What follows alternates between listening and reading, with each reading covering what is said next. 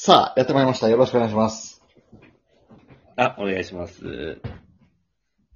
今日ね、あの、え最近こうちょっと流行ってる、えあの、教師のバトンっていうのがあるんですけえ、ど、ええ。これご存知ですか？え、いえ、全く知らなくて、まあ今ちょっと話聞いて、うん。ちょっと見てみたんですけど、文部科学省がなんか主催してるかなんかですか、うん。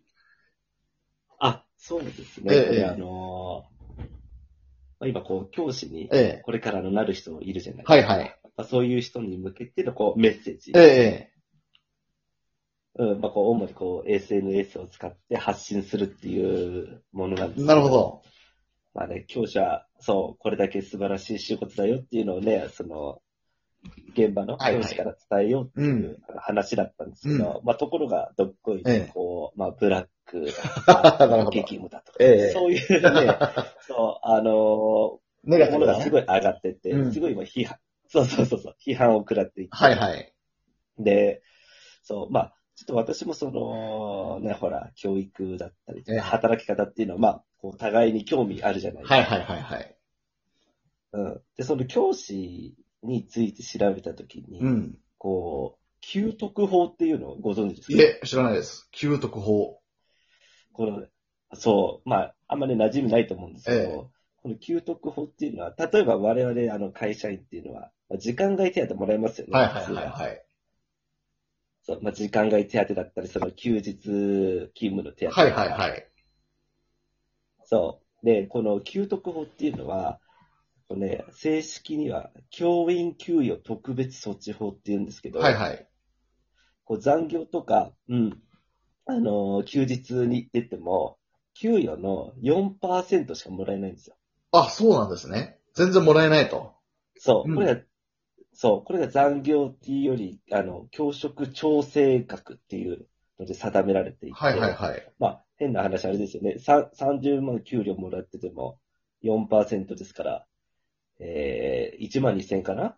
ええええええ。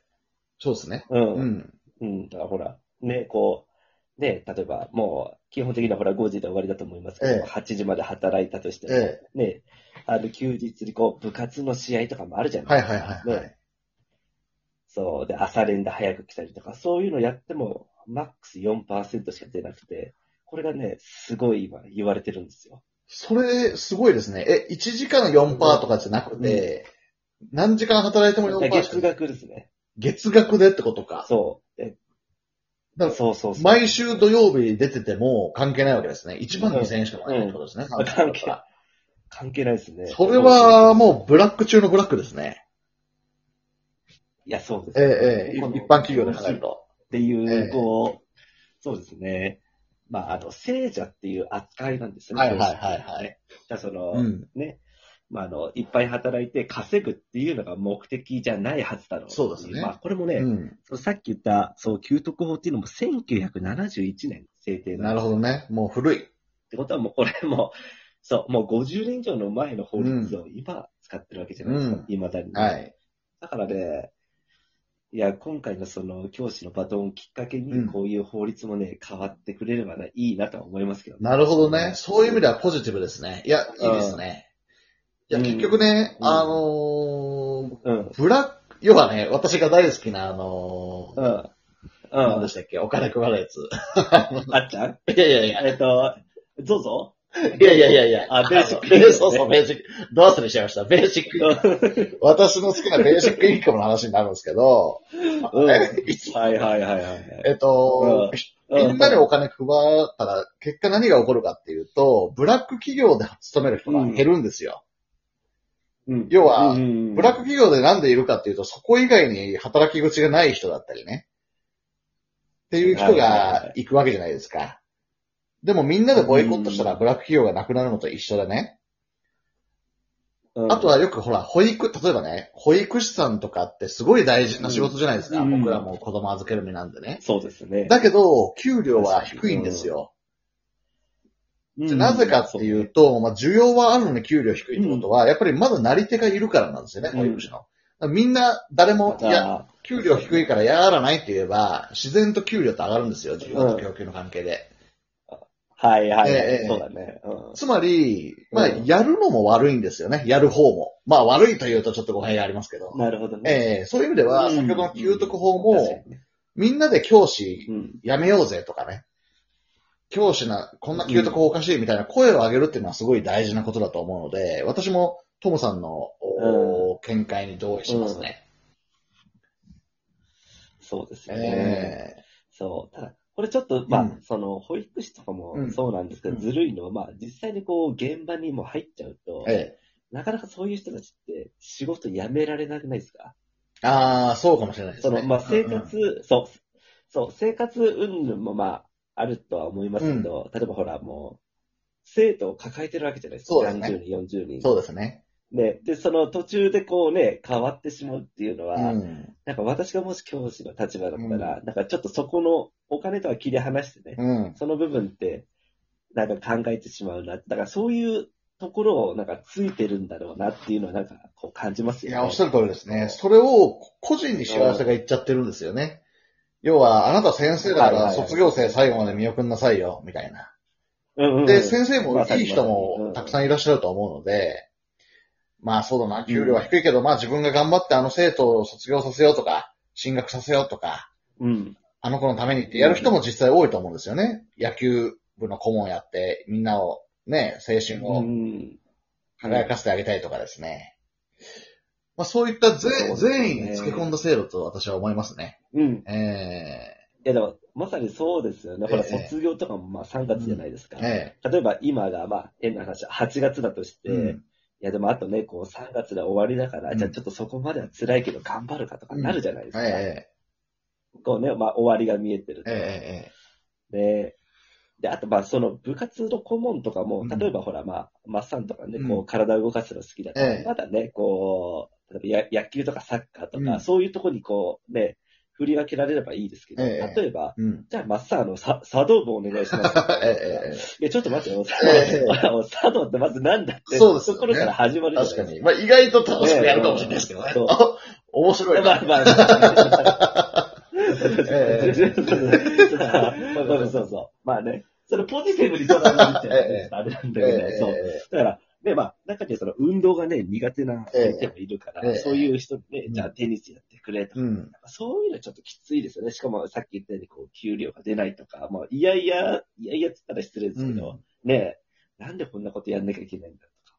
そうです、それこそ、ほら、外部のね、うん。人にお願いすればいいんですよ。ただ、それがなんか、できないんですよね、確かあ、にね。そうなんです。ね。そうそうそう。うん。それはなんでできないかはちょっとわかんないですけどね。確かに外部にお願いしちゃった方がいいですよね。そうすると先生の仕事も減るし。やっぱりそのう、ん。うん。だその、なんでしょう、学校に割り振りられてる補助金っていうか、うんもうそれがもう決まってるんですかね、なるほど。ね。例えばまあ、じゃあ、この学校に出せば100万円までですえよ。ええじゃあ、その中から外部に委託したらその分お金がかかるから出せないから、今いる既存の職員がカバーしてやりなさい。ん。そういうイメージですかね。そういうことですね。まあ、結局お金の問題に行き着くわけですよね。だからね、ここでまたベーシックインカムの話させていただくんですが、例えばね、はいはいはい例えばトムさんって野球やられてたんですけど、うん。まあ、めちゃめちゃ上手くてうん指導も上手だとしてね、うん。えーじゃあこの学校来てって言われて、うんじゃあ月10万ですって言われたらやるかっていうと、やんないじゃないですか。うん。まあ、そうですね。ええはいいや、10万じゃなくて5万ですなんて言われたらもっとやんないわけじゃないですか。うんでもねまあ、そうですね。ベーシックインカムがあって、うトムさんの場合、はい。お子さんが3人いるので、うん。1人10万としたら50万もらえるわけですよね。うん。でもう働かなくていいわけですよ。はいはいはいそうですね。うん。うん。で、野球も大好きだし、ちょっとあそこ5万しかもらえないけど、まあ週2回行くか、みたいなのだったら行きますよね、多分。うん。あまあ確かに。ええええええいきますね。ってことはね、うんやっぱりベーシックインカムを導入するっていうところだと思うんですよね。そうすると、よりみんなが好きなことをやって、うん。うまく社会が回っていくと。ああうん。なるほどね。うん。私もだから、そういう意味では、そうするともう、うん。うんどうですか？トムさん、公認心理師としあて、の、うん。特別授業で、はいはいはい今日は公認心理師の授業、うん一コマとかって言ったら行きませんか、うん。行きますね。高校私も行くんですよ今から行きます。ええええええうん。やっぱりそういう風に、だからそういう意味でも教師も助かると思いますし、専門家が来てくれるわけですから。うん。うん、やっぱりそうやってね、そうですね分業というかですね、うん。あの、し仕事を告知に切り分けてみんなでやっていくっていうのと、あとはね、お金をみんなに配るっていうのがね、僕はいいと思うんですよね。うん。うん。なるほどね。え確かに。うん、まあ、このね、こう教師のバトンからなんかあの、ベーシックインカムのバトン そうですねええ ちょっと皆さんにバトンつなげちゃいましたけども。うん。ええいや、でも本当教師大変って言いますからね。うん。ええいや、そうなんですよ、ね、それこそ前どっかの回で、あの、トムさんとも議論しましたけど、うん、例えば国語の授業だったら林修先生の DVD 流せばいいんじゃないのっていう話したと思うんですが、そうね。そういうことをしていけば、もっと講師の、うん、あ、講師じゃなくて教師の業務って減っていくと思うんですけどね。うん。いや、そうですね。えー、今もパンパンってよく言いますもんね。えー、えー、ええー、えだから確かにもっと教師に手厚くするか、または、つまりお金上げるか仕事減らすかどっちかをしていった方がいいですよね。そうですね、うんこのままじゃね、もう続かないです、。続かないい。うん。ましてやね、そんな文科省が提案したような、うんそんなイベントにうんみんな悪口言うなんて、やっぱりよっぽど不満が溜まってるわけですよね。いや、そうですね。うんだからこれ官僚とかはう、んあえてこうなるの分かってたんじゃないかなと。なるほどね。逆にね。そう、表向き、そうそう、表向きにはこう、まあ、ね、こう、表だって言えないじゃないですか。ええ変えましょうよええもうい今のままでいいんだって。ええあ、じゃあこういうのどうですかっていうふうに、あ、それ面白そうだねって言って、こう、まあみんなに、まあガス抜きじゃないけど、不満言わせて、あ、こうなっちゃいましたね、みたいな。なるほどねもしか。ら頭のいい人はそういうふうにね、いやこう考えてたのかもしれない。ありえますね。まるで進撃の巨人のアルミンのような作詞ですね。